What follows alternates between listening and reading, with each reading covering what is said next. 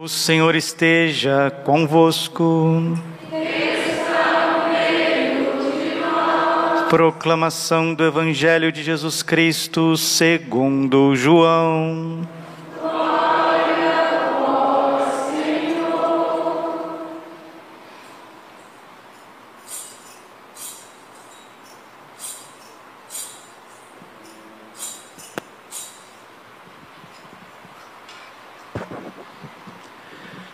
Ao anoitecer daquele dia, o primeiro da semana, estando fechadas por medo dos judeus as portas do lugar onde os discípulos se encontravam, Jesus entrou e, pondo-se no meio deles, disse: A paz esteja convosco. Depois destas palavras, mostrou-lhes as mãos e o lado. Então os discípulos se alegraram por verem o Senhor. Novamente Jesus disse: A paz esteja convosco. Como o Pai me enviou, também eu vos envio. E depois de ter dito isto, soprou sobre eles e disse: Recebei o Espírito Santo. A quem perdoardes os pecados, eles lhes serão perdoados. A quem não os perdoardes, eles lhes serão retidos. Tomé, chamado Dídimo, que era um dos doze, não estava com eles quando Jesus veio. Outros discípulos contaram-lhe depois: Vimos o Senhor. Mas Tomé disse-lhes: Se eu não vir a marca dos pregos em suas mãos, se eu não puser o dedo nas marcas dos pregos, e não puser a mão no seu lado, não acreditarei. Oito dias depois, encontravam-se os discípulos novamente reunidos em casa e Tomé estava com eles. Estando fechadas as portas, Jesus entrou, pôs-se no meio deles e disse: A paz esteja convosco. Depois disse a Tomé: Põe o teu dedo aqui e olha as minhas mãos. Estende a tua mão e coloca no meu lado, e não sejas incrédulo, mas fiel. Tomé respondeu: Meu Senhor e meu Deus. Jesus lhe disse: Acreditastes porque me viste. Bem-aventurados que creram sem terem visto. Jesus realizou muitos outros sinais diante dos discípulos que não estão escritos neste livro, mas estes foram escritos para que acrediteis que Jesus é o Cristo, o Filho de Deus, e que para e que crendo tenhais a vida em seu nome. Palavra da salvação. Ave Maria, cheia de graça, o Senhor é convosco. Bendita sois vós entre as mulheres. Bendito é o fruto do vosso ventre, Jesus. Santa Maria, Mãe de Deus, rogai por nós, pecadores, agora e na hora de nossa morte. Vinde Espírito Santo, vinde por meio da poderosa intercessão. Imaculado coração de Maria. Podemos sentar um pouquinho. Jesus, manso e humilde coração. Vamos agradecer imensamente o amor infinito e misericordioso do nosso Deus, que ressuscitado aparece para os apóstolos, aparece para os seus santos ao longo da história e vai conduzindo todos nós para o caminho da salvação. Deus está vivo, Jesus está vivo. Por que procurais entre os mortos aquele que está vivo, aquele que está vivo? Ele ressuscitou verdadeiramente, aleluia. E sendo ressuscitado, ressuscitado dos mortos, Jesus nos deixou três dons claros no Evangelho deste segundo domingo da Páscoa. Primeiro, o dom da paz. Segundo, o dom da misericórdia. Terceiro, o dom da fé. Vamos aprofundar um pouquinho. A paz. Jesus disse duas vezes: A paz esteja convosco. Muitos dizem aí, olha, tendo saúde e paz, o resto a gente corre atrás. E é verdade, porque a graça de Deus que nos traz a paz interior, também dá saúde para o corpo. E uma pessoa que está com a cabeça tranquila, cheia de paz no coração, com saúde para trabalhar, para estudar, para desenvolver a sua vida, esse sim, esse sim, esse é milionário, esse é bilionário. A Bíblia diz que um corpo robusto e saudável vale mais do que ouro e prata. E a gente tendo saúde, a gente tendo principalmente a saúde espiritual, nós podemos desenvolver a nossa vida da forma correta. O Salmo 62, versículo 4, está escrito assim: Senhor, a vossa graça me é mais preciosa do que a vida. A paz que Deus dá mediante o seu Espírito, porque Ele soprou o Espírito Santo, é mais precioso, gente, do que a própria saúde física, do que próprio é, dinheiro e etc. E Jesus mesmo disse que não é para a gente temer muito os problemas físicos. Mateus capítulo 10, versículo 28. Até a própria vida, nós não podemos nos apegar a esta vida terrena. Não temais aqueles que matam o corpo e não podem fazer nada com a alma. Então, a paz do ressuscitado, diz Santo Agostinho, é a tranquilidade da ordem. A ordem pessoal, a ordem eclesial, que é a unidade, a fraternidade, e a ordem universal, a paz dos povos. A paz é tranquilidade da ordem e a paz é um dom que só Jesus ressuscitado pode conceder, individualmente, eclesialmente e socialmente. Se nós estamos sem paz, é de se perguntar por quê? Se a igreja está sem paz, sem unidade, né? se os irmãos estão se agalfanhando por aí, se acusando, e a igreja vai ficando fragmentada por conta dos cismas, das heresias, das acusações, da falta de unidade, é de se pensar por que, que isso está acontecendo. E as guerras? Nós estamos vivendo em tempos de guerra se não tem paz, é porque não tem ordem. Se não tem ordem, é porque os homens não querem observar os dez mandamentos.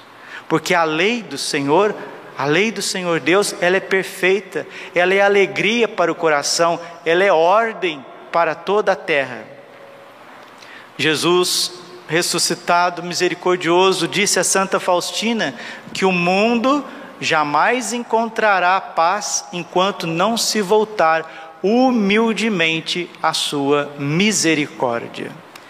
E aqueles que combatem a devoção à divina misericórdia, que graças a Deus, aprovada pela igreja, aprovada pelos papas, muito mais, né, difundida em todo o mundo, aqueles que combatem a ação de Deus na história, porque Jesus está ressuscitado e ele continua cuidando da sua igreja, mesmo com as lutas. Porque a igreja ela nunca viveu um tempo assim perfeitinho, onde estava tudo certo. Não. Todos os 20 séculos, 21 agora, de caminhada da igreja nessa terra, ela caminha entre luzes e sombras. Por isso que ser católico de verdade é um dom maravilhoso.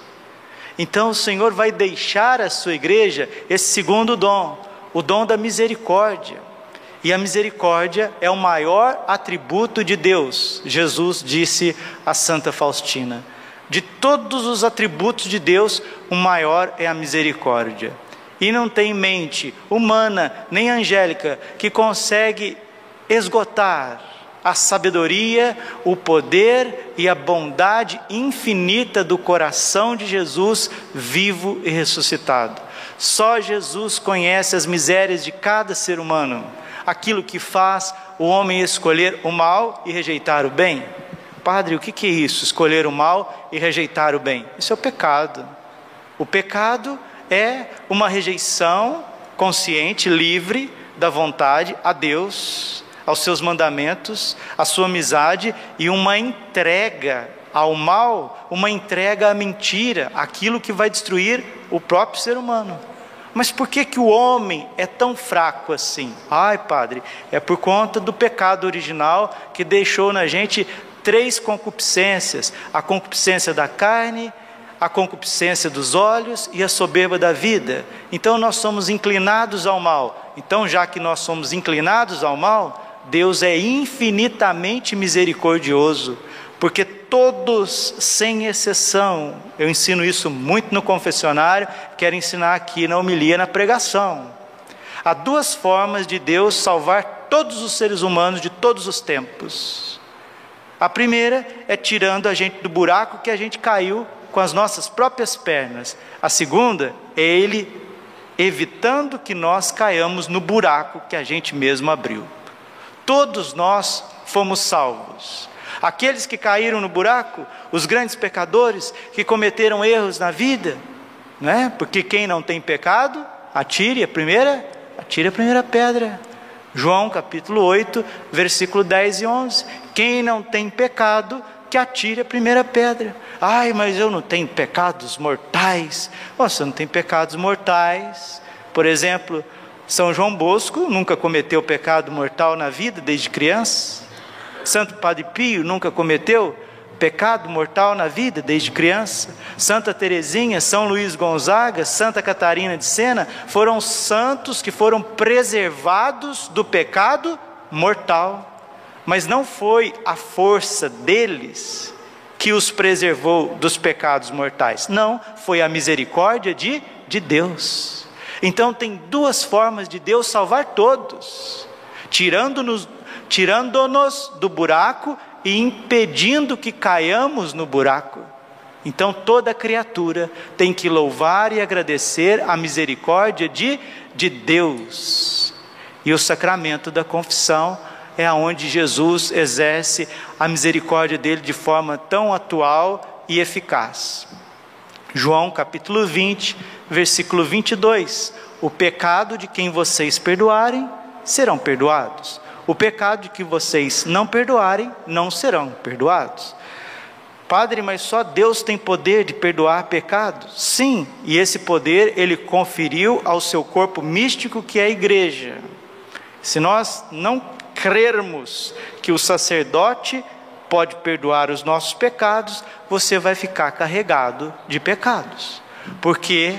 Porque Deus assim o fez.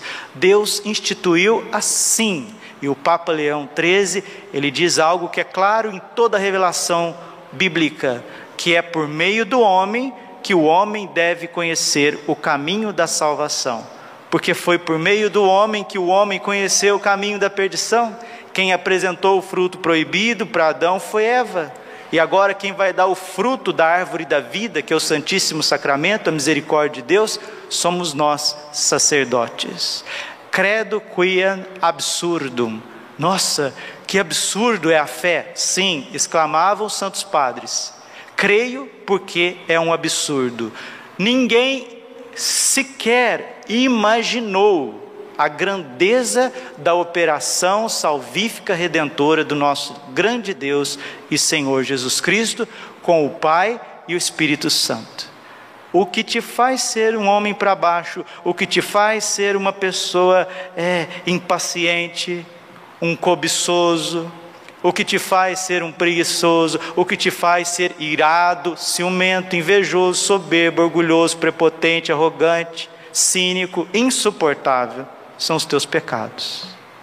E Deus quer perdoar os teus pecados, porque Ele é o Cordeiro de Deus que tira o pecado do teu coração, tira o pecado da tua família, tira o pecado da igreja, nossa, mas a igreja não tem pecado. A igreja, enquanto esposa de Cristo, ela é sem ruga e sem mancha. Mas nós que somos os seus membros, nós a manchamos, nós a enfraquecemos. Mas como pode a igreja ser santa e constituída de membros pecadores? Sim, a igreja, que é o corpo místico de Cristo, ela carrega em si as manchas dos nossos pecados, não dela, como uma mãe, uma mãe zelosa que está toda ali encurvada, cansada por ter que trabalhar, por ter que educar os filhos e muitas vezes os filhos são ingratos. É isso que acontece com a Igreja Católica. Ela é santa, ela é indefectivelmente santa, mas cansada, abatida, encurvada pelo peso da história, mas ela não deixa de ser santa, como Jesus abatido, Jesus encurvado, Jesus caído, Jesus destroçado pelos homens, não deixa de ser santo, santo, santo. E se você quiser o perdão de todos os teus pecados, tanto das culpas quanto das penas, você deve crer na misericórdia. Mateus capítulo 5, versículo 7 Bem-aventurados os misericordiosos, porque alcançarão a misericórdia. A palavra misericórdia significa a miséria do coração. O Senhor se compadece das nossas misérias, das nossas mazelas, das nossas fraquezas. E se você cometeu os piores pecados deste mundo, saiba que todo pecado deste mundo não passa de uma gota no oceano infinito da misericórdia de Deus. Reconheça o seu pecado. Primeira coisa, Atos capítulo 3, versículo 19. Arrependei-vos e convertei-vos para que os vossos pecados sejam perdoados. Padre, eu me confessei faz duas semanas. Então você que confessou há duas semanas, participando da missa, estando no estado de graça, você vai receber o corpo e sangue de Cristo e ganhar indulgência plenária. Padre, mas eu já confessei faz 40 dias, faz 30 dias. Então não vai conseguir ganhar indulgência plenária nesta missa, porque precisa ter 20 dias antes ou 20 dias depois deste domingo. Então, se você confessou no intervalo de 20 dias, está na graça de Deus, está na amizade de Deus, está participando da missa e vai comungar, você vai receber indulgência plenária, e a indulgência plenária é o perdão de todos os nossos pecados e das consequências dos nossos pecados, que a igreja a teologia chama de penas. É o perdão tanto das culpas quanto das penas. Aí alguém pode dizer assim: ah, mas isso é abusar da misericórdia divina, porque aonde está a justiça de Deus? A justiça de Deus está em Deus, não na tua cabeça. É Ele que faz justiça, não é você. Você não é o parâmetro da justiça de Deus. Jesus, no alto da cruz, ele perdoou e deu indulgência plenária para um dos ladrões. Hoje ainda estarás comigo no paraíso. Lucas capítulo 23, versículo 34. Então, aqueles que gostam de colocar muita justiça na misericórdia de Deus, à medida que você medir, você será medido. À medida que você julgar, você será, você será julgado. Lucas 6,37. A festa da misericórdia, a devoção a Jesus misericordioso não é abuso da misericórdia de Deus, é crer naquilo que está na Bíblia.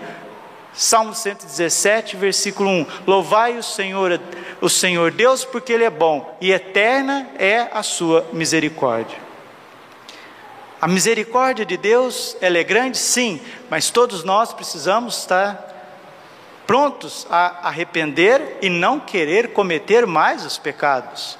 Para a gente ganhar indulgência, não é assim, eu vou na missa e comungue, pronto, acabou, não. Nós temos que ter confessado, feito um bom exame de consciência e o propósito de não voltar mais ao pecado. Porque tem gente que vem e abusa da misericórdia de Deus mesmo, abusa né? confessando e já querendo fazer os pecados e vivendo os pecados, mas esses que abusam da misericórdia de Deus, ai, dessa, ai desses coitadinhos que fazem isso, eu tenho dó. Que Deus me livre, que Deus me guarde, que Deus vos livre, que Deus vos guarde de abusar da misericórdia de Deus. Mas humildes e arrependidos, contritos, nós vamos até o sacerdote fazemos a nossa confissão e vamos receber, sim, nesta festa maravilhosa, a indulgência, o perdão que Deus quer nos dar. E o terceiro dom que Deus deixou através do seu Filho Jesus Cristo, na força do Espírito Santo, é o dom da fé. Santo Tomé já estava desanimado, ele já estava cabisbaixo, ele já não acreditava em mais nada. E Jesus veio, atravessou a vida de Tomé, atravessou o destino de Tomé, e ali Jesus se manifesta ressuscitado para ele, e até censura ele. Não seja incrédulo, mas um homem de fé. E Santo Tomé coloca as suas mãos lá nas mãos de Jesus, coloca sua mão, seu dedo no lado, como naquela belíssima pintura de Caravaggio, onde que Santo Tomé está realmente colocando o dedo, enfiando o dedo mesmo no lado de Jesus. Jesus ressuscitado tem corpo, tem carne, tem ossos, é verdadeiramente um homem, não é um fantasma. E assim, Santo Tomé, tocando o ressuscitado, tocando o ressuscitado, cai de joelhos e faz a maior profissão de fé da Bíblia: Meu Senhor e meu Deus. A fé é um dom maravilhoso, é a certeza daquilo que não se vê. Agora, meus irmãozinhos queridos, não esqueçamos de uma coisa e termino essa homilia. Não esqueçamos que o que está em jogo é a salvação das nossas almas. Se você vem na Igreja Católica Apostólica Romana, se você vem na Santa Missa, se você recorre ao sacramento do batismo, o sacramento da confissão, o sacramento do crisma, o sacramento do matrimônio, os sete sacramentos é para a salvação da sua alma não é para que você seja bonitinho, para que você seja simpático, para que você seja bom nos seus negócios, para que você seja rico, para que você seja famoso, cheio de honras. Não, não, não. Jesus não prometeu isso para ninguém. O que Jesus prometeu para nós é a vida eterna. E aqui a paz, a misericórdia e a fé. É isso que nós precisamos para chegar no porto seguro da eternidade. A paz, a misericórdia e a fé. A fé leva a esperança, a esperança conduz à caridade e isso que dá a santidade para os santos que viveram antes de nós. Agora, se você quiser resolver todos os problemas humanitários, a igreja não está nessa terra para resolver os problemas humanitários, não, porque o meu reino não é deste, não é deste mundo. Enquanto nós vivemos nessa terra, nós estaremos lutando contra o pecado, contra o mundo e contra o demônio. Por isso que Jesus Deus deixou esses três dons maravilhosos: a paz que só Ele dá, a misericórdia que só Ele tem e a fé que pode iluminar a nossa vida. Se você não se iludir com aquilo que a Bíblia está te oferecendo, com aquilo que Jesus ressuscitado está te oferecendo, você vai permanecer católico e você vai morrer na paz católica, na graça de Deus e vai para o céu. Agora, se você estiver procurando outras coisas, daqui um pouquinho você já está indo em outra igreja, daqui um pouquinho você está oferece, oferecendo despacho, daqui a pouquinho não sei quem está te levando para o coach, daqui a pouquinho você já está indo fazendo aquelas medicinas espírita, porque a pessoa não vem na igreja para adorar a Deus, ela vem por causa do ventre dela. Filipenses capítulo 3, versículo 17, 18. Há muitos aí que se comportam como inimigos da cruz de Cristo, cujo Deus é o estômago, cujo Deus é o ventre, os seus próprios interesses. Só pensam no que é terreno e o destino deles é a perdição.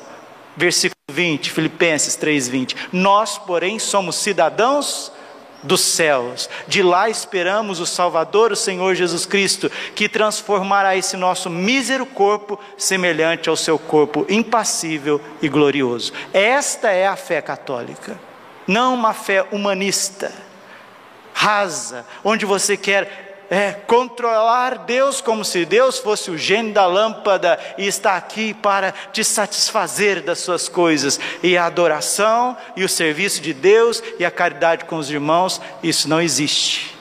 Por isso que a igreja hoje, ela vive no século 21 a maior crise de dois mil anos. Vamos pedir a Nossa Senhora que ela guarde a nossa fé, que ela seja mãe de misericórdia para nós e rainha da paz. Três dons nesse domingo da Páscoa, segundo domingo da Páscoa, domingo da misericórdia, domingo de cancelarmos todas as nossas dívidas diante da misericórdia infinita de Deus. Nossa Senhora é rainha da paz, mãe de misericórdia e Virgo Fidelis, a virgem da fé. imitemos Nossa Senhora, imitemos São José, peçamos a proteção do arcanjo Miguel, do arcanjo Gabriel, do arcanjo Rafael, a intercessão de Santa Faustina, nós que estamos com uma relíquia dela aqui de primeiro grau, nós que estamos com a relíquia de São João Paulo II, dois santos poloneses, graças a Deus, a Polônia, um país conservador, católico, um país que está ainda é, testemunhando Jesus vivo e ressuscitado. Que o Brasil também seja um país católico, verdadeiramente católico. Que todas as nações vos louvem, Senhor Deus. Que o Senhor seja Senhor de todos os povos. Isso é o triunfo do coração imaculado de Maria.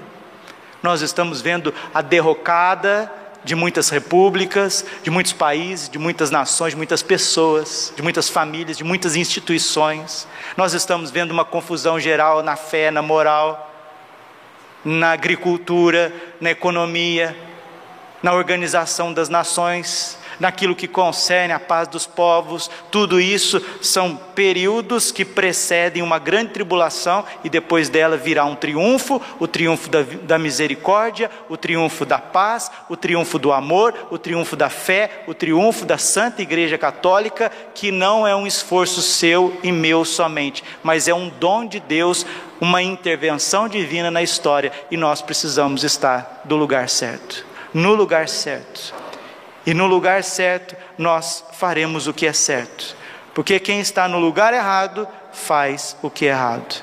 Termino com a segunda leitura do Apocalipse de São João que ouvimos nesta liturgia. Apocalipse, capítulo 1, versículo 18 e 19. Versículo 17. Pega um pouquinho antes ao vê-lo cair como morto a seus pés, mas ele colocou sobre mim a sua mão direita e disse: Não tenhas medo. Não tenhas medo, eu sou o primeiro e o último, aquele que vive. Estive morto, mas agora eu estou vivo para sempre. Eu tenho a chave da morte e da região dos mortos. Escreve, pois, o que viste, aquilo que está acontecendo e aquilo que vai acontecer. Não tenhas medo, não tenhas medo. Eu sou o primeiro e o último, aquele que vive. Eu tenho a chave da morte e da região dos mortos. Escreve, São João, escreve o que viste, aquilo que está acontecendo e aquilo que ainda vai acontecer. Glória ao Pai, ao Filho e Espírito Santo, como era no princípio, agora e sempre. Amém. Coração imaculado de Maria, confiança, saúde e vitória.